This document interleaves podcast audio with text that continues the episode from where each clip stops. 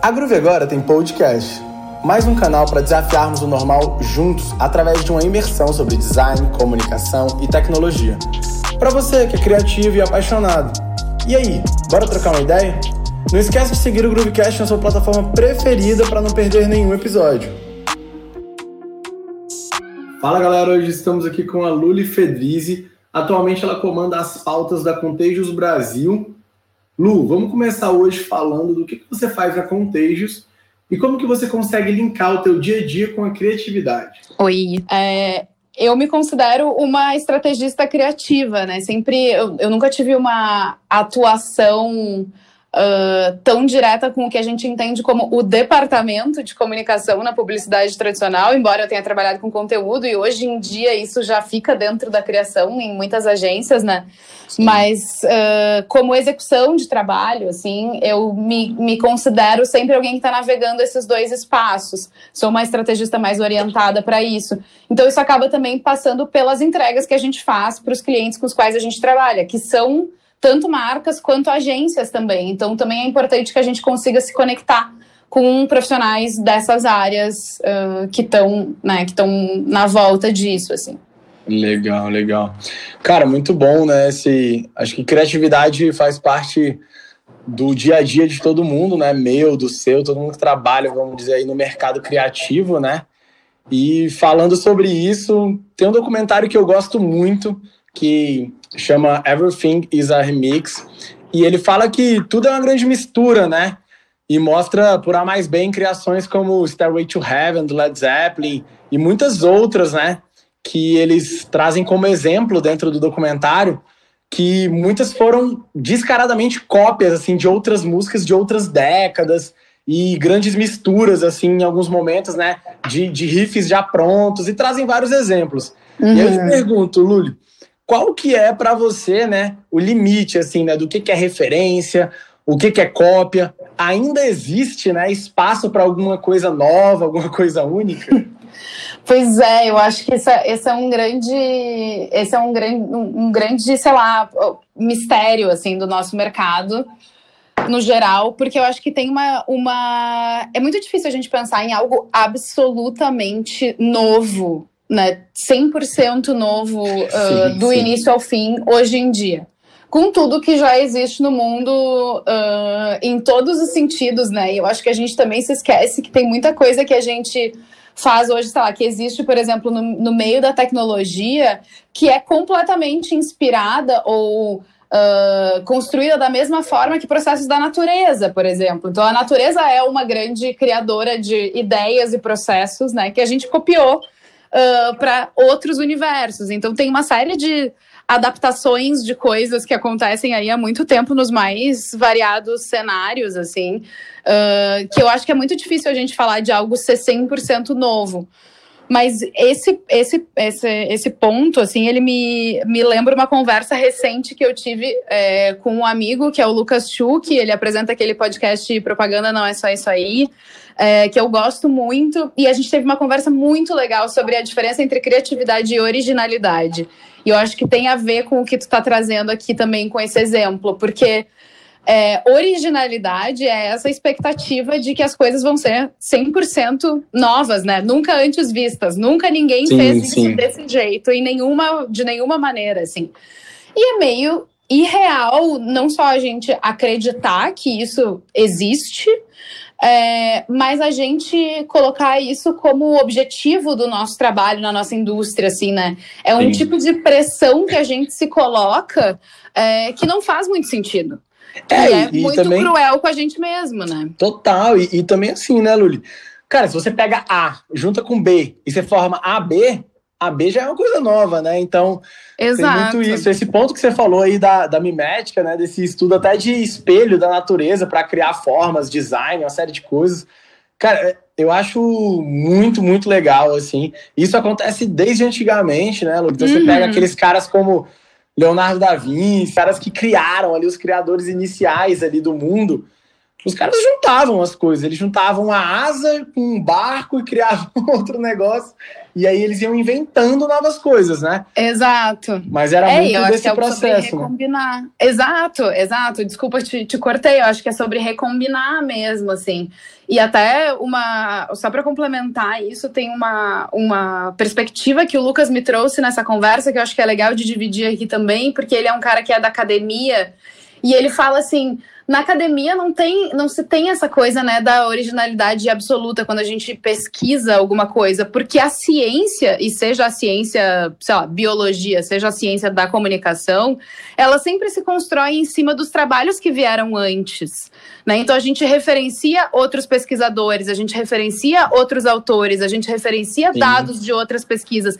A gente constrói em cima do que já foi feito. A gente recombina, a gente repensa pensa. Então, assim, a gente cria em cima de algo que foi feito, mas sem excluir uma base anterior.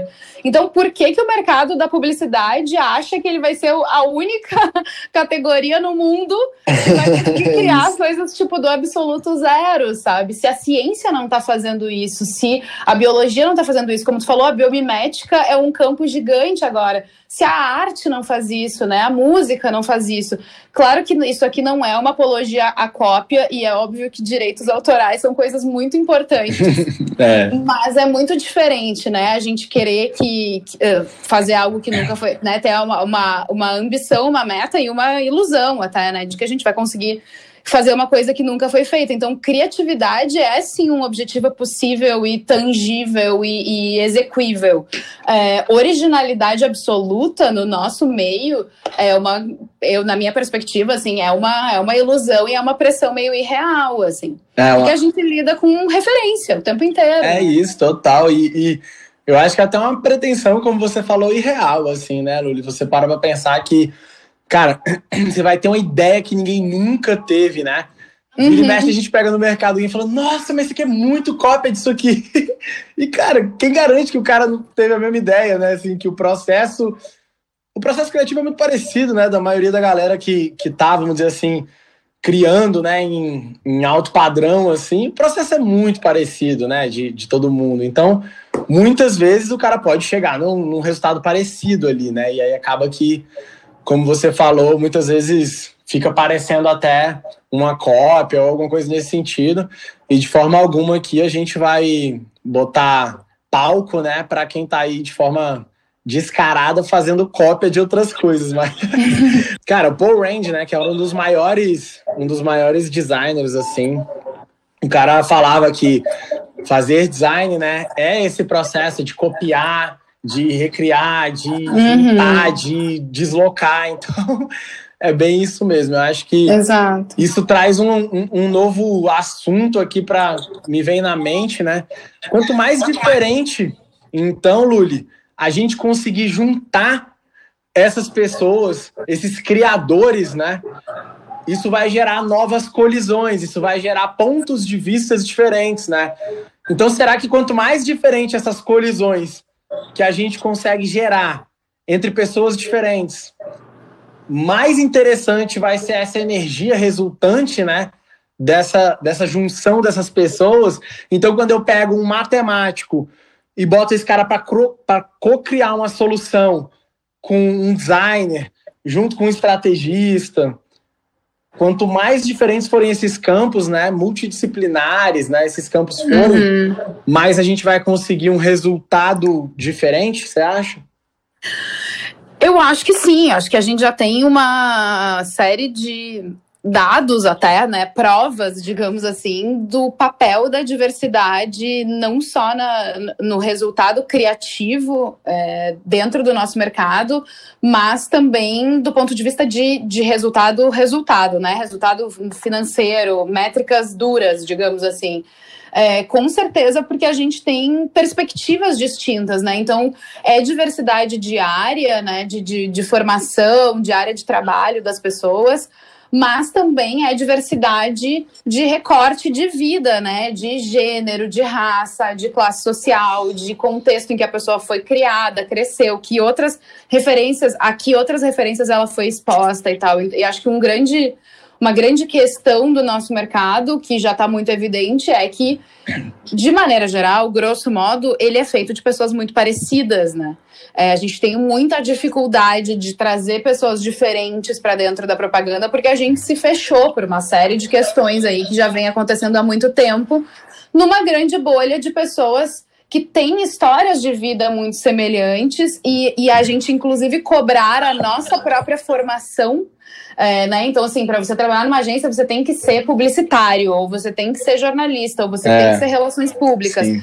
Cada vez mais isso também está mudando, porque também tem essa questão, né? Inclusive cobrar formação superior. A gente já sabe que é, isso na Groove, num país como o Brasil não faz tanto isso. sentido. É, aqui na Groove a gente não cobra isso, por exemplo, Luli. Tipo, que ótimo. cara, é, o nosso gestor, vamos botar assim, de design, né? O cara que é o cara que é nosso head de design aqui hoje, ele não é formado em design, assim. E o cara domina o negócio. Então, assim, isso aí, de fato, são paradigmas, né, que vêm sendo, de fato, quebrados e até de entendimento do, do próprio sistema, né? Quanto que é, hoje a faculdade consegue validar se você é bom ou não para fazer determinada coisa, né? Eu acho que tem Exato. cursos técnicos, né? Medicina, algumas coisas mais mais técnicas, assim, que, que beleza, mas tem muito curso aí, muita profissão, né, que está sendo criada, que de fato não há essa necessidade, né? É, é muito doido. Exato. Você tocou num ponto, Luli, que eu acho muito legal, que é esse ponto do olhar, do olhar, né? Do que o cara traz de bagagem com ele. Uhum. Cara, tem um experimento muito legal, assim, que eu, que eu vi, que eu acho foda. Do, é um TEDx de um cara chamado Sam, Sam Richards, que ele fala, não sei se você já viu, chama The Radical Experience About Empathy. E esse cara, ele nos propõe ali durante o, o TED dele, né? A cara fazer uma viagem e nos imaginar na pele de outra pessoa. Uhum. O cara te leva, Luli, para você imaginar como seria a sua visão sobre um atentado terrorista da visão de alguém que nasce em um desses países que são né, precursores desse tipo de atitude. Cara, é, é um TED que desafia a forma de você ver como que a bagagem cultural pode, de fato, mudar a sua visão e a perspectiva sobre algum tema, que é uma parada absurda, uhum. assim. Vale a pena depois dar uma, uma jogada aí, se chama Sam, Richard, Sam Richards. E, e é bem isso, eu acho que essa bagagem traz muita coisa para dentro do jogo, né? E eu acho que quando Total. você está de fato ali criando essa bagagem é o que de fato ajuda, né? No final do dia, ela traz é, muito assim cenários e, e, coisas que você pode estar experimentando ali dentro daquela roda, né? Sim, ela gera outras combinações possíveis também dentro de um mesmo tema, né? Dentro de um mesmo. Se a gente aplicar isso uh, num contexto assim, bem, bem dentro da, da prática do trabalho em comunicação, em marketing, é, em, em, design e tal, a gente normalmente recebe um problema, né? Um briefing é um problema de alguém que tem que resolver, um, uma marca, um negócio e tal. É um desafio que a gente tem que resolver, né? A maneira de cada pessoa olhar para aquilo não tá só de acordo com a habilidade técnica que aquela pessoa tem, no sentido de o que ela estudou, o que ela aprendeu na faculdade de comunicação, ou num curso de comunicação, ou aprendeu fazendo dentro de uma própria agência. A maneira que ela vai olhar para aquele desafio é totalmente informada pela maneira como ela vê o mundo, né? Pela, pelas referências que ela tem de outras coisas, da realidade dela, da da, enfim, da, da cultura, do repertório que ela tem, de, das coisas que ela já viu, que ela já viveu, que ela já leu, que ela já assistiu. Então, a gente juntar pessoas diferentes é, nesse sentido faz, é, faz a gente ter conversas muito mais ricas, porque a gente está olhando para uma situação a partir de prismas totalmente diferentes, mesmo que a gente trabalhe, sei lá, na mesma agência que tem o mesmo método interno para endereçar alguma coisa. Acho que o grande ponto disso, principalmente quando a gente fala de times uh, multidisciplinares, digamos assim, é a gente entender a relação entre diversidade e comunidade no mesmo ambiente, né? Então, é, a gente precisa ter diversidade e respeitar a diversidade. E a diversidade, eu digo as diferenças entre as pessoas mesmo, sem, sem necessariamente estar aqui falando sobre diversidade, o que o tema uh, nos, nos leva a pensar hoje, né? É, mas assim, pensar que cada pessoa é diferente uma da outra e a gente não vai concordar em tudo. É, e a gente precisa encontrar esse lugar da comunidade que é um lugar de, de comum unidade, né? O que, que a gente consegue encontrar em comum para que a gente consiga conversar, para que a gente consiga fazer pontes, para que a gente consiga se entender, dialogar. Então, achar também quais são os acordos necessários para que cada um possa trazer o seu ponto de vista e a gente possa discordar numa boa e a gente possa construir em cima do que a gente enxerga diferente.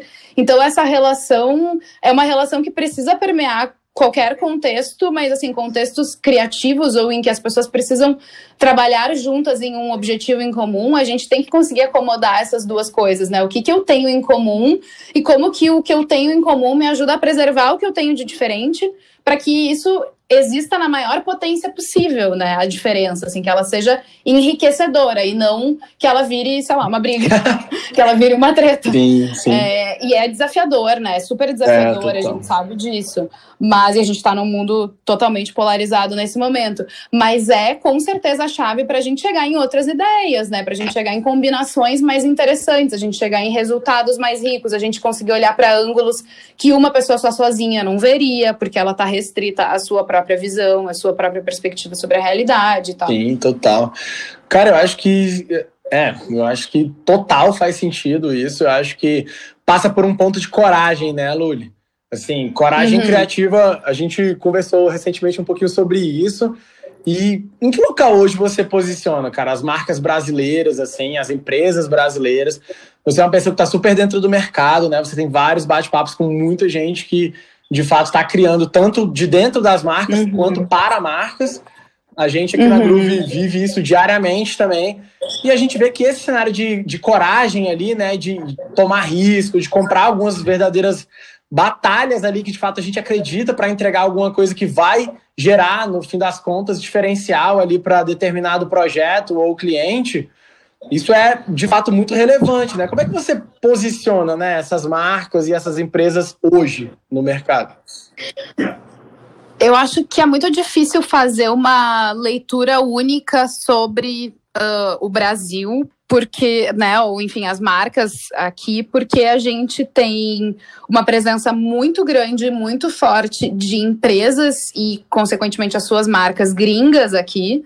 É, e também a gente é um mercado muito grande é, e muito criativo e muito relevante no sentido de que a gente tem as nossas próprias challenger brands, assim, né? A gente não é um país que também consome 100% tudo de fora ou que os grandes clientes aqui são necessariamente marcas de fora, não é o caso, né? A gente tem uma série de grandes marcas, grandes empresas que são brasileiras. E estou fazendo essa divisão porque muitas vezes nessas empresas uh, que são internacionais, a, o espaço que se tem para se criar algo local mesmo, ele é limitado, né? Muitas vezes isso vem cheio de guides Sim. globais, enfim, isso vem já desenhado de um jeito em que a adaptação ela é diferente e às vezes a gente vê esses times que estão aqui uh, muito mais orientados para uma visão de trade, por exemplo, né? De como que eles posicionam os produtos aqui, chegam num resultado de produto, do que um trabalho assim criativo, de construção de marca, de entendimento da marca na nossa realidade aqui, mais desse ponto de vista uh, criativo, digamos assim, né? É, é muito mais orientado para o business em si e menos orientado para a comunicação apenas, assim.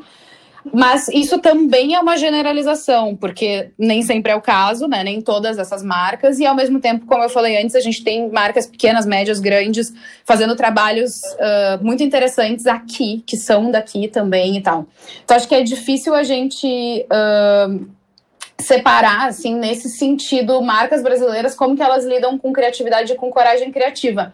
Mas acho que tem um debate que permeia todo esse universo, e aí não é só aqui no Brasil também, mas que é um, um caminho que a gente vem trilhando aí no mercado há um tempo, a partir do momento em que a gente começou a trabalhar com digital e que o digital começou a nos entregar uma série de dados, né, de métricas, de números, de capacidade de mensuração mais precisa do que a gente faz em termos de comunicação e de construção de marca, de uma maneira que a gente não tinha antes, é, né, antes do digital e de todos os analytics que vem com ele.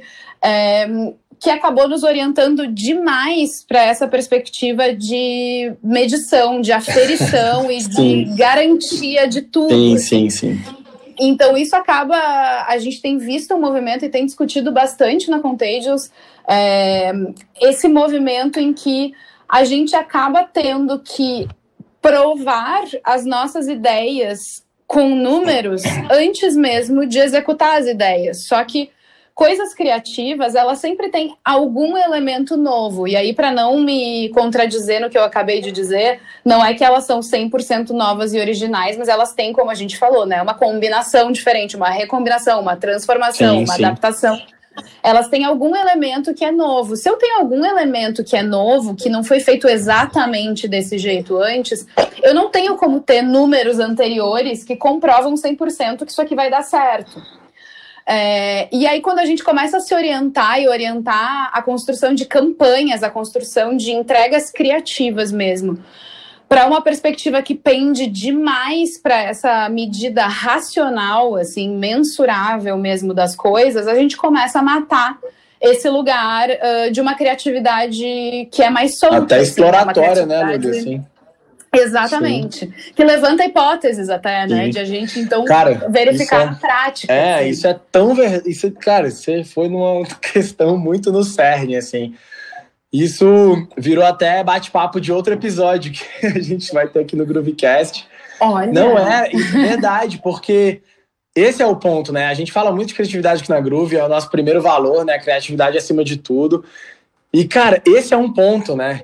Num mundo que a gente vive cercado por tudo sendo medido por dados e sendo entregue, né? Se eu entrego 100 mil reais, quanto disso volta? Como é que volta? Quais uhum. são os uhum. meus índices? Qual é o lugar que eu tenho para explorar e para né, tentar uma coisa nova? É, o local ali onde de fato o resultado não é tangível, né? Porque tem muito resultado que não é tangível e a gente sabe disso. Então, Exato. de fato, cara, isso é, isso é muito, muito, muito complicado quando a gente está falando de criatividade versus dados, né? Os dados eles nos ajudam, eles são nossos amigos muitas vezes nas criações, porém é, é bem complicado mesmo esse, esse cenário aí. E isso impacta diretamente na coragem, né, Luli? Que é o que a gente começou falando. Exato, porque nos leva para um lugar de, de muita segurança, muita certeza, muita necessidade disso, né? Então, quando a gente começa a ter comprovação ou buscar a comprovação de tudo por meio desses dados, e eu digo assim, o mercado se acostuma com isso, as lideranças se acostumam com isso e tal, a gente começa a ter uma, uma aversão ao risco, né? Numa, de uma maneira sim, geral, assim, porque, bom, eu quero que tu me prove por A mais B que esse filme vai dar certo e que eu vou colocar e que 2 milhões de pessoas vão assistir nas primeiras 24 horas e que elas vão amar. Porque se não for assim, a pessoa nem quer fazer, né? A empresa nem quer fazer, enfim, porque a gente começa a, a achar que a gente vai conseguir uh, medir e, e, racionalizar todo esse processo. E, e, a gente defende na Contagious, e é uma conversa que eu tenho tido com outras pessoas do mercado, de uma maneira muito rica, muito legal mesmo, galera de agências, galera de marca. A gente precisa entender que o nosso trabalho ele não é 100% racional, ele não é 100% lógico ele passa por uma camada em que muitas vezes ideias que não parece que elas fazem sentido, elas acabam tendo resultados incríveis. Eu aqui, só, só para fazer um asterisco, assim, é lógico que eu não estou falando de nada que possa ser ofensivo para grupos de pessoas, né? Eu sou a maior defensora de, do departamento de vai dar merda, assim. Tem que ter sempre alguém que vai dizer, galera, esse não é o caminho. A gente não tá enxergando alguma coisa aqui. A gente, né, isso aqui pode pegar muito mal, Sim, isso aqui total. pode ser um tiro pela culatra não é, não tô indo nesse lugar, assim, né? De tipo assim, ah, foda-se, né? Uma porra louquice sim, sim, aí, sim. os criativos mesmo são gênios. Não é isso, mas assim, a gente sabe que o que a gente cria, é, o que a gente pensa, as ideias que a gente tem, a maneira como a gente mistura as referências que a gente se alimenta e tal, ela passa por uma coisa que é subjetiva, que é intangível, que é uma que é uma conexão pessoal com aquilo, que é uma perspectiva sobre aquilo que, puta, eu não tenho como te mostrar dados que mostrem que isso aqui já foi feito antes. Já foi feito antes, então já não é mais a ideia legal, diferente que eu queria ter, assim. Então, é, a gente vê essas coisas uh, sendo postas também em discussão agora, porque a gente acabou criando alguns padrões dentro do nosso mercado de comportamento das marcas, à medida que a gente foi indo para esse, esse, excesso de, de, dados e de métricas e de alguns KPIs que não, que não dão conta de todos os objetivos de uma marca, como tu acabou de falar. Então, assim, não dá para a gente se balizar só em número de view, de like, de, de comentário, taxa de engajamento, taxa de não sei é, o quê. É, tem outras coisas que são de percepção, tem então assim, sempre saber qual é a métrica que a gente está buscando, né, qual é o objetivo que a gente está buscando e entender que nem sempre ele tem uma métrica única ou uma métrica numérica, às vezes ele tem uma métrica que é um pouco diferente, assim. E aí tem uma tem uma, uma palestra que, do, que foi feita num evento da Contagious antes da pandemia, é, lá em Londres, está disponível dentro do, do Contagious.io, que é essa nossa plataforma, enfim, de referência, é, que é assinada pelas agências e tal. Então, se as pessoas que estiverem ouvindo tiverem acesso ao I.O. aí, podem pesquisar, é do Rory Sutherland, ele é VP da Ogilvy na, na Inglaterra. Ele fala uma coisa que eu acho muito legal, ele defende, é, é, ele defende esse lugar um pouco da, da mágica e do irracional dentro da, da, da criatividade, assim, como elemento da criatividade, né? Então ele fala que quem não acredita em mágica nunca vai encontrar a mágica. A gente precisa acreditar um pouco que isso é um elemento que constrói criatividade. Mas aí ele faz uma, uma analogia que eu acho muito boa, assim. Ele fala por que, que a gente virou um, um, um ambiente em que os criativos eles sempre têm que uh, aprovar a ideia deles né, e convencer pessoas excessivamente racionais de aprovarem o que eles estão fazendo. Gente estrutura as nossas ideias, os nossos projetos com 500 mil sim, defesas, sim. né? Todas as tudo que a gente puder catar de coisa para comprovar, porque a gente vai passar por alguém que está olhando para aquilo, seja um diretor de marca, seja um CMO, um CFO, um CEO, um C qualquer coisa, ou alguém que, enfim, que está orientado para uh, mitigar riscos daquele processo, a gente sempre vai ter que comprovar para essa pessoa de 500 mil formas que a nossa ideia vai dar certo ao mesmo tempo que o processo inverso ele nunca acontece, né? Nunca existiu um, sei lá, alguém que venha cheio de números para convencer um criativo de que, sei lá, o melhor jeito de gerir o PNL da empresa é tal, porque a gente a gente criou uma hierarquia nesse sentido. Assim. Então a gente está sempre submetido Total. à aprovação final de alguém que está olhando por um prisma excessivamente racional e quem lida com o ambiente racional nunca quer o input de quem tem uma perspectiva criativa sobre aquilo. E nisso se perde, inclusive, na própria gestão dos negócios, assim, né? Se, se perde em outras, em outras camadas que a gente podia estar tá, tá sendo criativo. Então, como tu falou, os dados, as métricas, os números, as pesquisas, tudo isso é nosso amigo. Mas isso não pode ser o que diz ou não diz, o que a gente faz ou não faz. É, a partir do Apenas, momento né? Não dá para ser o é, único balizador momento que o número é, é só ele, o norteador da história, você passa a perder uma série de outras coisas, né? E aí você, você vai perdendo campo, Exato. vai perdendo espaço. E de fato, cara, se você pegar os caras mais gênios, né? Aquele livro Originais, ele fala muito sobre isso, né? Os caras mais gênios do planeta, pegar Beethoven, pegar os caras que você pega, quais que você quiser listar, os caras erraram muito, velho. Eles criaram, criaram, uhum. criaram, criaram de forma incessante, eles erraram muito. E por errar muito, os caras acabaram criando coisas geniais. Então, é, se você pegar marcas, né, como você falou, cara, pega as marcas que fazem coisa diferente. Os caras lançam muita merda, eles fazem muito. É verdade, cara. Se tem que, a verdade é essa. Eles fazem muita coisa ruim. Mas, cara, quando os caras acertam, eles fecham o ano deles com, com a, o acerto, assim. Sim. Então é um pouco Sim. disso, assim, né? E aí, traz, trazendo para a história dos números, né, do cenário, do contexto, cara, num cenário tão incerto, né, e tão sofrido que atualmente a gente vive, será que as marcas podem, né, se dar o luxo de errar nesse momento, tentar, né, coisas criativas, soluções criativas, ou até por outro lado, será que é essa a saída dessas marcas nesse momento? Num momento com números baixos, no momento com pouca verba. Será que a criatividade que uhum. pode mexer o ponteiro, né, dessas, dessas marcas e dessas empresas, não dá para ir para a rua com uma campanha de varejo nesse momento, né? Não dá, não dá para você ir, Sim. compre, compre de qualquer jeito. A gente está vivendo um momento delicado. Então, será que agora construir marca?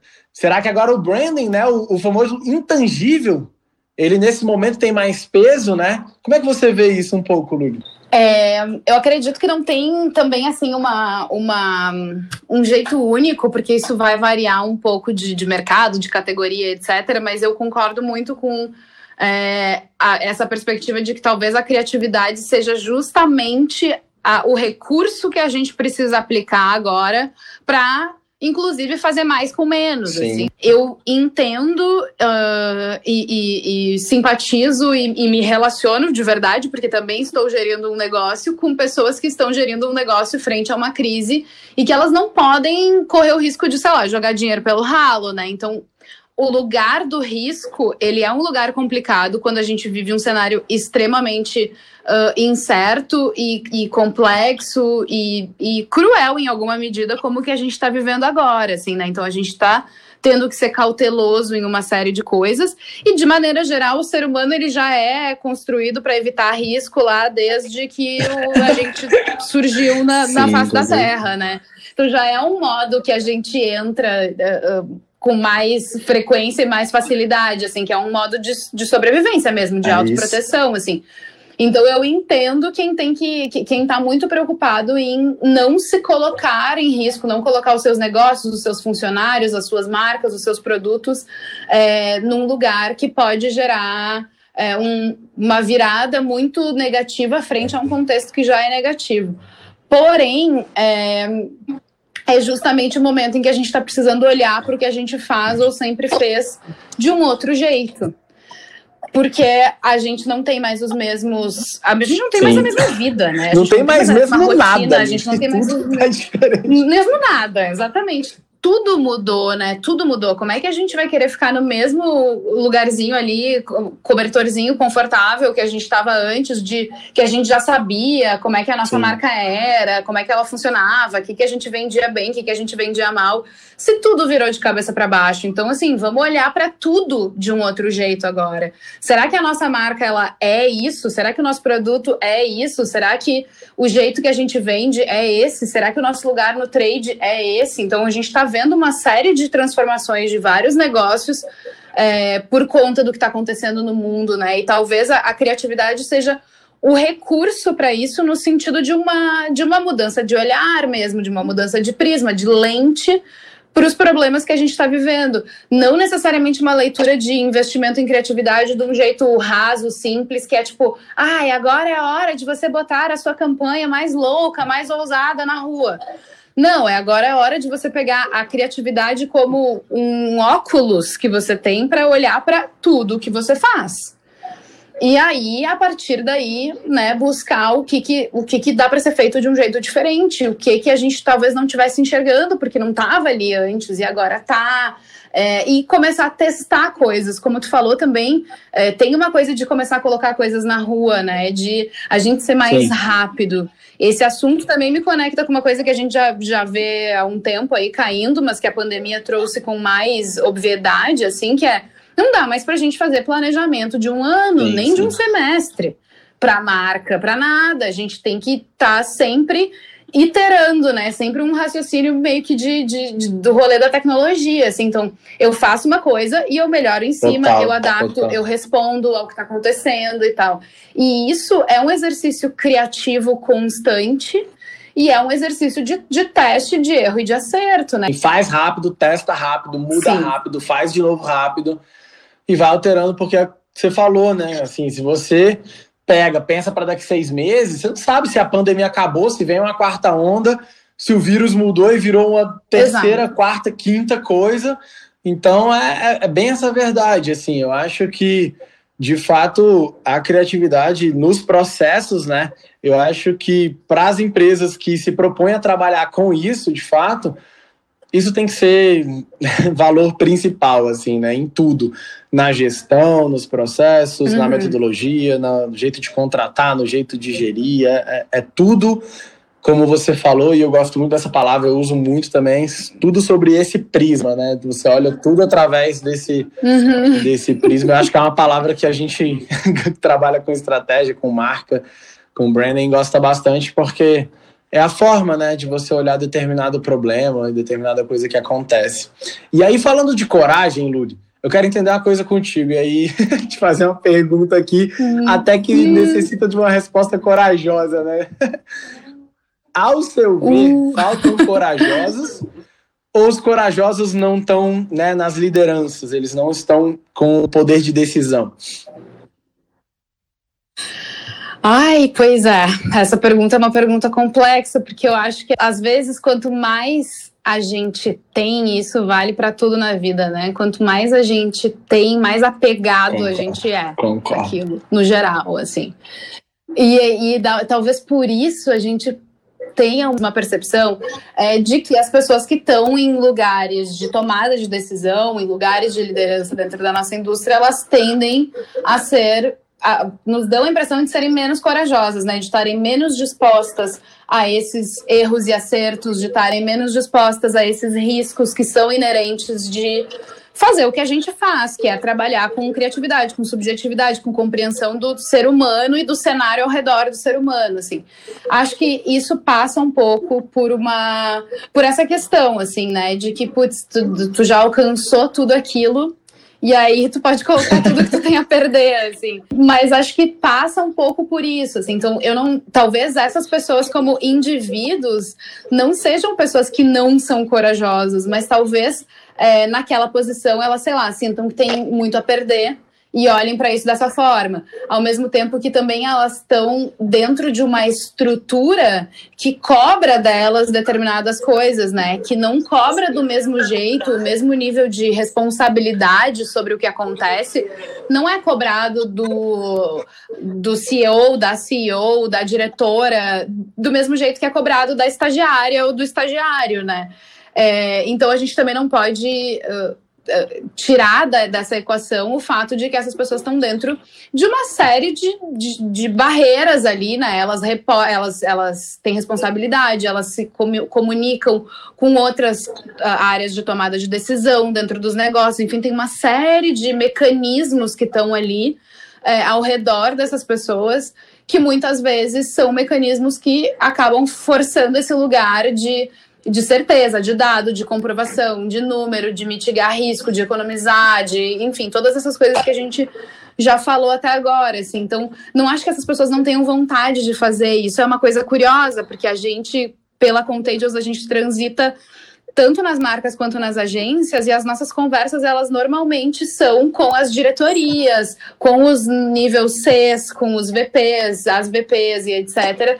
E a gente ouve dessas pessoas muita vontade Sim. de fazer coisas diferentes, muita vontade de ter referência inspiradora. É, a gente faz trabalhos com essas empresas e eles falam: nossa, a gente queria muito poder fazer mais coisas e tal. E tem uma série de outras questões ao redor, assim. Então, eu acho que é basicamente o fato de que a gente é uma indústria criativa que está estruturada dentro de negócios que não toleram o que vem junto com a criatividade, né? Não estão estruturados para tolerar o que vem junto com a criatividade, que é a diversidade, a diversidade de pensamento e de seres humanos, a subjetividade, um pouco de intuição, um tanto de risco, um tanto de coragem, um tanto de teste, falha, um tanto de erro. É, a gente passou a não tolerar erro, né? A não aceitar erro. Então, daí uma pessoa que. Pois é, é isso, né? O mesmo cara assim, que pode gente? ganhar o CAN ele pode ser demitido por aquela campanha. Exato. Eu acho que tem um exemplo recente que é legal da gente comentar, assim, que é putz, o Burger King, que é uma marca que tem uma série de cases que nos mostram uma coragem criativa muito interessante, que tem um CMO, né, um, um, líder global de marketing, que por acaso é brasileiro, que é o Fernando Machado, é, que é um cara que aposta muito em criatividade e em coragem criativa, mas que acabou agora no Dia Internacional da Mulher de fazer uma falha horrorosa numa campanha que eles fizeram nos Estados Unidos, né? E foram cancelados e tiveram que pedir desculpa, tiveram que se retratar, tiveram que tirar é, tweet, anúncio, porque numa dessas de querer fazer uma brincadeirinha. É isso, é isso que eu falei, né? Feio. E eu ia trazer o Burger King como exemplo quando a gente estava falando de coragem criativa ali atrás. E, e é bem isso, assim, o Burger King que a galera venera, né, ovaciona em determinadas campanhas, os caras também erram, e eles vão errar muito, velho. eles vão errar uhum. muito. E assim, uhum. se a agência, a, a empresa criativa que estiver assessorando ali a marca, de fato não tiver muito de mão dada e, e com todo mundo né, ciente de que essas coisas podem acontecer durante esse processo, aí de fato fica muito complicado de um cara como o Fernando, por exemplo, botar o dele ali né, na reta e falar assim: cara, vamos para cima que essa campanha uhum. vai ser. Uhum. Mas ele não sabe, velho. O cara às vezes nem. Às vezes, quando vai virar a campanha, ele não dorme direito e fala: puta, isso pode dar uma merda. Como você falou, a gente chama aqui na Grid de é, índice VDM, né? O índice VDM de vai dar merda, assim, é altíssimo às vezes, mas é bem aí bem nesse alto dessa coragem que encontra o alto da criatividade, né? Isso aí se encontra ali no mesmo lugar, assim, uhum. mesmo cume dessa montanha tá essas duas coisas. Então, de fato, é, é, bem complicado, né? E vem com aprendizado, né? Eu acho que eles aprenderam ah, total, agora total. com esse case, assim, com, esse, com essa situação, que é tipo assim, cara, tem é muito legal de ser engraçadinho e, e, ter uma, né, uma marca que é ultra bem-humorada, que é ultra zoeira, assim, mas assim, tem determinados assuntos é, onde é o limite, sabe? Entender que tem determinadas coisas que não se brinca, que não se brinca desse jeito, que a gente, né, que a gente tá num momento muito complicado do mundo, para fomentar determinados tipos de, de pensamento, mesmo como uma piada. As pessoas estão com pouca é capacidade, isso. inclusive, de entender piada. A gente está com pouca capacidade de é rir, isso. né? A gente só vive é desgraça. Isso, é Como é que a gente vai achar graça de Concordo, coisas, concordo em gênero, número, grau, em todos os pontos aí que você falou. Eu acho que isso aí cada vez mais, e, e ainda mais no momento que a gente está vivendo agora, é a realidade, assim, né? E aí, trazer um pouquinho dos dados, né, que a gente falou ali atrás. Cara, criatividade, ela de fato tem o potencial de emocionar, né? Através de storytelling, através de determinadas narrativas ali. E a gente sabe que o emocional, a emoção que a gente gera, né, em determinadas campanhas, pode mexer bastante nos resultados de determinadas né, campanhas e uhum. entregar os famosos números, né, que são os KPIs ali dessas campanhas. Então, pela criatividade, a gente consegue, enfim, entregar resultado, né, Luli? Você tem visto cada vez mais Sim. isso mesmo? Ou os dados eles reinam e, cara, bota logo da marca ali nos três primeiros segundos do filme, faz um troço com um manifesto e vamos nessa. Como é que você tá vendo assim? Esse, esse porque tudo fica muito pasteurizado, né? Com a questão dos dados. Exato, exatamente. Eu acho que é um momento que a gente está discutindo no mercado e a gente tem discutido isso muito na Contagious globalmente, assim. Inclusive esse lugar uh, do que a gente chama de mídia de performance, né? Do que entrou como mídia de performance dentro do contexto da comunicação, é, em que virou isso, assim, se eu tiver um caminhão de dinheiro, eu faço esse vídeo aqui ser entregue para esse número de, né, ou ser visualizado esse número de vezes aqui que eu prometi lá pro CMO da marca que ele ia ser. A questão é com que qualidade, por quem, é, que residual isso deixa, o quanto isso constrói a marca, é, o quanto disso não está indo para fraude. Então, a gente tem estudos da Contagious também mostrando uh, e que trazem esse assunto né, da, do percentual de grana mesmo investida em mídia que está indo para nada, assim, porque são robôs, porque são, enfim, gestões uh, complicadas desse universo todo. Então, tem aí um, um, de novo é voltar para o que, que a gente quer conquistar com essa com essa ação com essa campanha com esse projeto e como que a gente mede isso e qual é a estratégia que a gente desenha para chegar lá que não necessariamente é um monte de dinheiro empurrando para se chegar a qualquer custo numa métrica. E numa métrica que não tem qualidade ela só tem quantidade assim né? Então eu acho que essa essa é uma conversa que está muito presente e que ela teve um, uma, uma granada sendo jogada dentro, assim, uns dois anos atrás, talvez, é, pelo líder de, de marca e de digital e tal da Adidas, é Simon Peel, eu acho o nome dele, não me lembro, mas num evento, numa conferência internacional de marketing, ele contou o exemplo da Adidas, falando que eles fizeram uma relação entre toda, toda a mídia que eles rodavam de performance mesmo e os resultados de venda, e eles perceberam que é, 70% da verba deles era, era direcionada para esse tipo de canal, esse tipo de formato, e daí vinham apenas 30% das, das vendas, dos resultados mesmo. E eles começaram a fazer então toda uma outra análise sobre quais eram os drivers que impulsionavam as vendas, já que não era retargeting, mídia digital, enfim, nesse lugar que a gente uh, coloca dentro de um saco de performance, digamos assim. E eles começaram a perceber que isso tinha muito mais a ver com uh, construção de marca mesmo, então com conteúdo, com outras coisas que a marca entregava, com experiência de marca, com outras iniciativas que eles tinham. Vale a pena procurar Legal. no YouTube essa, essa fala dele. É, e isso começou a colocar esse assunto em pauta na indústria de um jeito diferente, porque nessa conferência, então, ele anunciou que eles estavam mudando radicalmente a estratégia deles de mídia no geral e que o foco da Adidas passaria a ser muito menos uma ativação promocional, muito menos essa coisa de eu fico vendo um anúncio de um tênis aqui até eu comprar o tênis e muito mais orientada para construção de marca, que é uma coisa que também a gente estuda e conversa muito com os nossos clientes na Contagious, que é essa relação entre total, curto prazo longo prazo. Então a gente também virou um mercado muito orientado para o curto prazo, para uma ativação sempre com esse viés uh, promocional em alguma medida, e promocional não estou falando de promoção, desconto, mas assim, de ativar uma venda sempre orientado para isso. A gente se desconectou muito do, do, lugar de construção de marca, mas construção de marca continua tendo um peso gigante na tomada de decisão das pessoas.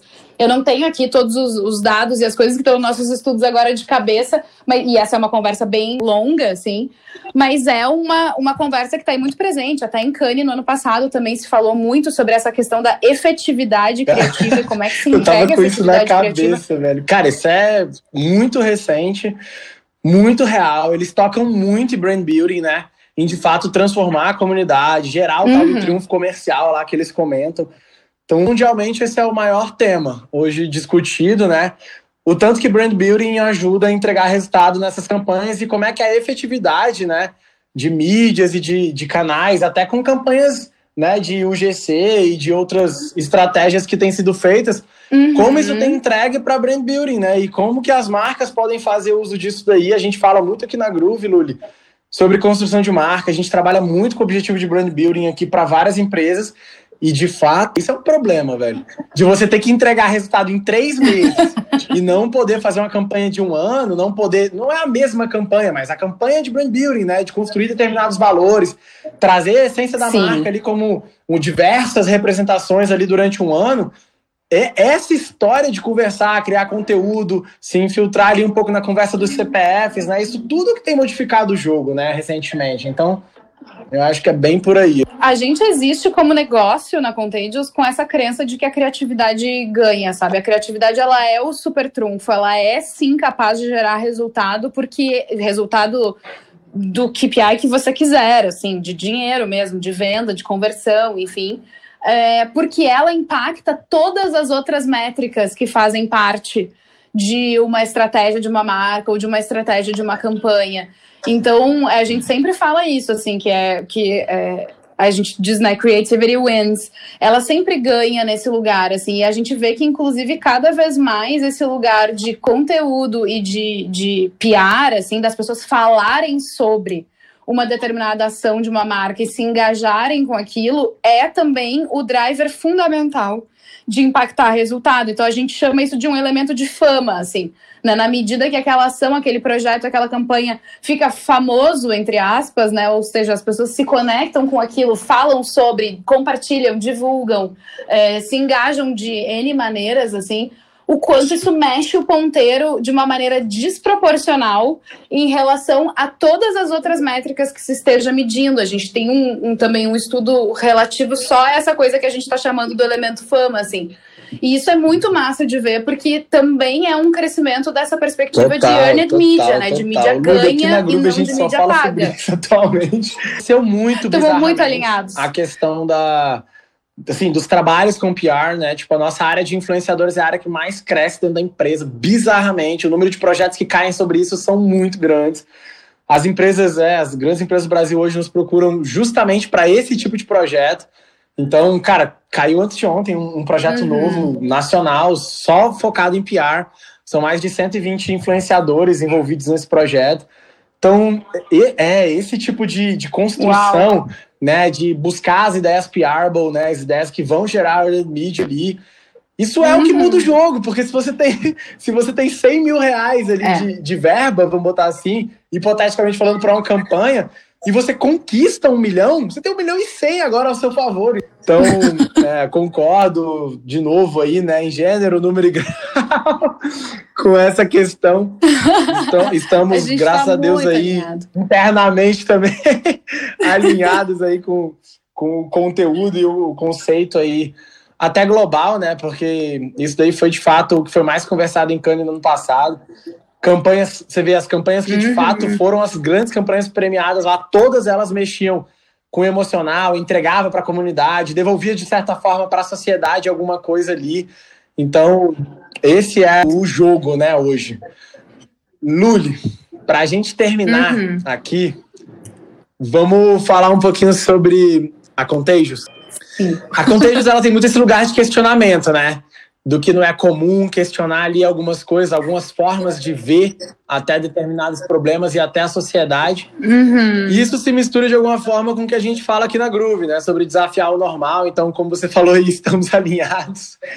Esse questionamento, ele uhum. chega na gestão da empresa, Lula, assim, na forma como vocês de fato é, gerem né, o negócio e de, de fato essa rede, a forma como ela se conecta e isso ajuda ou atrapalha né, o fluxo criativo que vocês hoje têm aí dentro? Se conecta total e eu diria que isso ajuda muito, porque. E aí, assim, é, é, tem uma perspectiva minha aqui, Brasil, né? Operação daqui, e uma perspectiva Contagious global, porque a gente também está todo mundo conectado os escritórios têm portes diferentes e tempos de existência diferentes, ou seja, em alguma medida, nível de maturidade no mercado também diferente. É, mas é muito curioso porque a gente, ao longo desses três anos e pouco é, que eu tô aqui, é, a gente percebe tomadas de decisão nossas aqui no Brasil acontecendo no mesmo sentido das deles lá, sem a gente conversar. E aí, quando a gente vai conversar, a gente marca lá um papo com as lideranças de lá para a gente né, se atualizar. De tempos em tempos a gente vai se falando sobre algumas coisas mais abrangentes, digamos assim, é, né, coisas mais abertas e tal. A gente vê que a gente tomou decisões indo para o mesmo caminho sem ter se falado. Então tem uma coisa de do quanto a gente uh, vai também respondendo ao que está acontecendo então, é um negócio que tem um certo nível de, de flexibilidade, de maleabilidade, porque a gente entende que a gente surgiu de uma indústria em transformação. A Contagious foi fundada em 2004, quando era assim, né? O auge do digital vai mudar tudo. É, então, ela nasceu já nesse lugar que é a gente lida com uma indústria em transformação, a gente faz parte de uma indústria em transformação, então a gente precisa também caminhar junto com as coisas conforme elas acontecem, né? Então, a gente tem muito esse caminho também de precisar ser muito criativo com o que a gente faz, como a gente faz, e entender a ouvir e entender as dores do mercado de uma maneira, uh, de uma maneira geral e entender como é que a gente se relaciona com isso, como é que o nosso negócio se relaciona com isso e tal.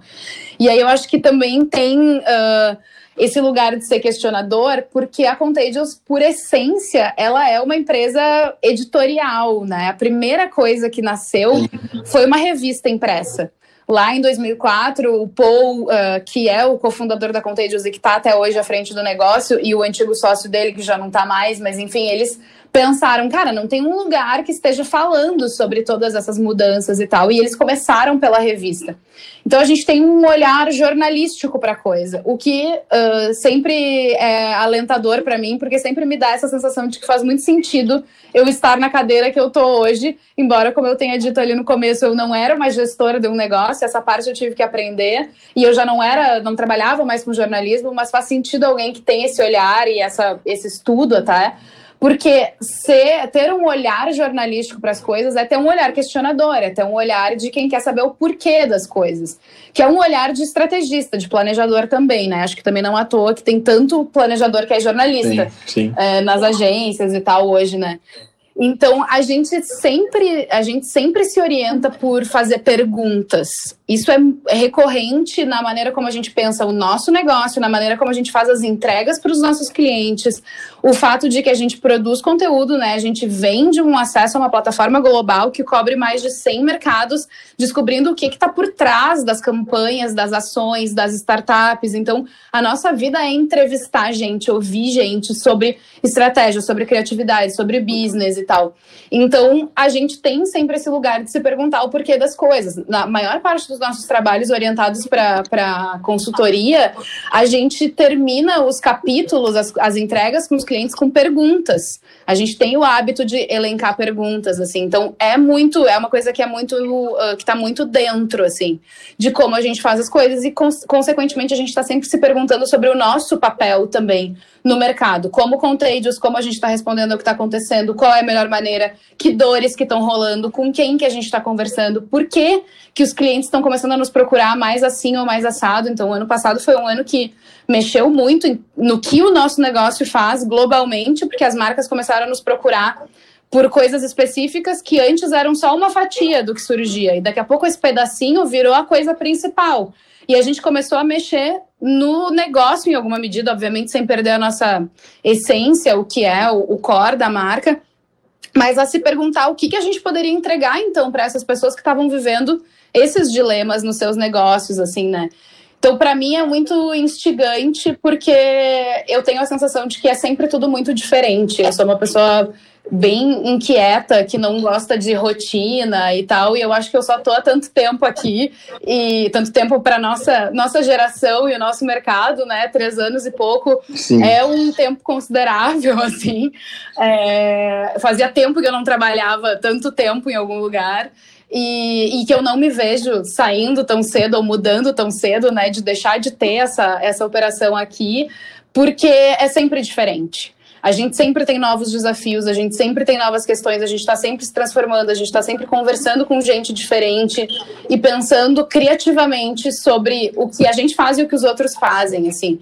Então, isso é muito a chave do nosso business também, e para mim é, é, primordial, assim, é fundamental. Legal, velho, legal demais. Como a gente faz tudo. Cara, acho que era Einstein, né, que falava que não são as respostas, né, que movem o mundo, são as perguntas, então. eu acho que é. Não sei se era ele, acho que é, cara, mas essa, é uma essa ótima frase. frase. é muito boa, cara. E é, é exatamente por isso, né? São as perguntas que de fato vão te desafiando, te motivando, assim. Ô, Luli, Cara, hoje foi incrível aqui. A gente falou sobre tudo, né? Falamos sobre biomimética, falamos sobre marcas, falamos sobre branding, falamos sobre KPI de campanhas de performance, falamos sobre canes, falamos sobre muitos temas. Obrigado mesmo por ter trazido Muita tudo isso aí. Coisa. A gente discutir, trazer o seu prisma, né? Sua forma de ver as coisas. é, e, cara, quem quiser te acompanhar, acompanhar o que você tem feito aí pelo mundo, onde que é o melhor local pra galera te procurar, Lu? É, um, bom, primeiro de tudo, obrigada também. Foi ótimo, foi ótimo. Esse papo é um assunto que sempre rende, que sempre gera mil conexões, porque, né, nós aqui, cabeças criativas, olhando para muitas referências e juntando diferentes referências numa única conversa. Então, acho que aqui já temos um processo acontecendo. É, bom, dá para seguir então a Contagious, arroba Contagious Brasil no Instagram, que lá tem um monte de coisa, tem um monte de conteúdo, várias das coisas até que Legal. eu falei aqui, vocês acham lá e tal. E acho que o melhor jeito para me acompanhar e saber dessas, enfim, dessas reflexões e das coisas que a gente anda fazendo é no LinkedIn, no meu LinkedIn, então também podem me procurar Luísa com S Fedrizi. Seguir o LinkedIn global da Contagious também é muito legal, porque tem muito material é, que a gente circula, enfim, de, de vários lugares diferentes. Então, acho que é isso. Ah, e a gente tem uma newsletter uh, local aqui do Brasil também, da Contagious, que a gente manda a cada 15 dias. Tem reportes gratuitos, tem cases, tem eventos, tem um monte de coisa. Então, se vocês forem no Instagram da Contagious, daí vocês acham o link lá do, do MailChimp para para se cadastrar na News brasileira. Maravilha, então, Luli. Obrigadão é pelo, né, por você ter aceitado o nosso convite. Obrigado por ter participado aí do Groovecast. Eu acho que esse é o primeiro de muitos conteúdos aí que a gente vai produzir ainda. Valeu demais. Valeu. Galera, eu queria agradecer muito o play de vocês hoje. Espero que a gente possa ter realmente proporcionado um conteúdo foda para vocês. E se isso aconteceu, por favor, lembre de dar cinco estrelas na sua plataforma de streaming preferida e marca a gente nas redes sociais. é groove.com.br. Isso vai ajudar muito a gente. Obrigado e até o próximo episódio.